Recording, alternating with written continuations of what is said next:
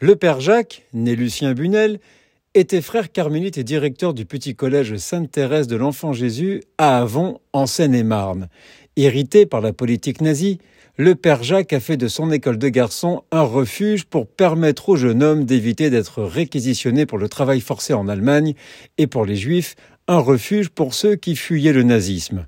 En janvier 1943, il inscrivit trois garçons juifs comme étudiants sous de faux noms. Il a également caché un quatrième garçon juif dénommé Maurice Bass alors qu'il était ouvrier à l'école. Aussi, il a hébergé le père de l'un d'eux chez un villageois local. Mais aussi, l'un des enseignants était juif, Lucien Veille, qui enseignait au Collège des Carmes depuis son éviction de l'enseignement public à cause des lois raciales du maréchal Pétain. Informé de ses activités, la Gestapo arrête le père Jacques et les trois étudiants juifs en ce jour, le 15 janvier 1944. La mère de Lucien Veil et sa sœur sont aussi arrêtés à leur domicile de Fontainebleau.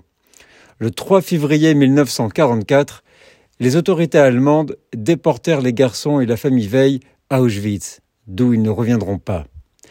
L'histoire nous apprendra que Lucien Veil était en fait un agent de la résistance et les cours qu'il donnait étaient aussi une couverture. Le père Jacques fut emprisonné dans plusieurs camps nazis avant d'être libéré par les troupes américaines à Mauthausen début mai 1945.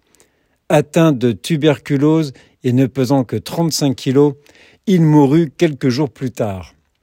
En 1985, Yad Vashem a honoré à titre posthume le père Jacques comme juste parmi les nations.